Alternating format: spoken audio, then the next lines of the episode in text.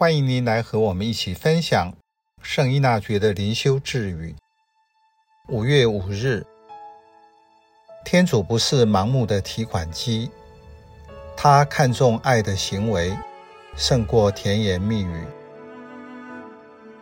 我会乐意而且自由地和非基督徒分享信仰吗？我如何将天主介绍给他？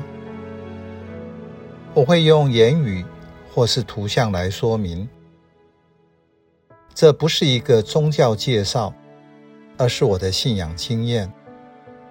这个爱每天具体在我和他的连结中。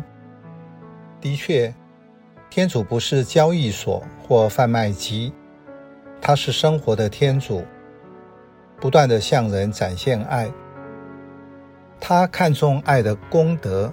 胜于爱的言语，这是神操获得爱情的末关的另一种表达。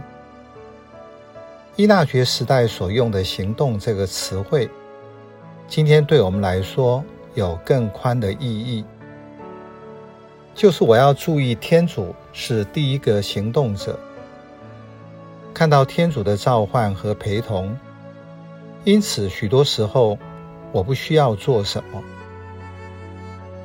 例如，一个为他人代祷的意向，当内心升起意念时，就会影响别人。只是你不知道天主如何行动而已。反而许多时候，你为对方做很多，但是对他未必有帮助。因此，爱的代祷有两种：一是我努力具体的做。期待在做当中看到效果。另一种是我安静，好像我什么也不做，在不主动去做中，做祈祷时听天主要我去做的，或是全心信赖天主自己在做。这时代祷的意义是进入大的静默，我学习分辨。如何跟天主搭调？当频道相同了，就会有共鸣，产生影响。我就进入了天主的世界。我的一举一动就是天主的工程。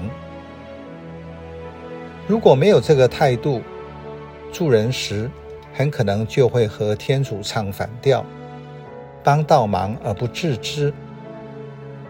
用今天人文科学对意识的了解，所有发生的事没有偶然，都在天主的照顾之下。所以永恒的爱，用我们当今的世界观重新去诠释，就会更加真实。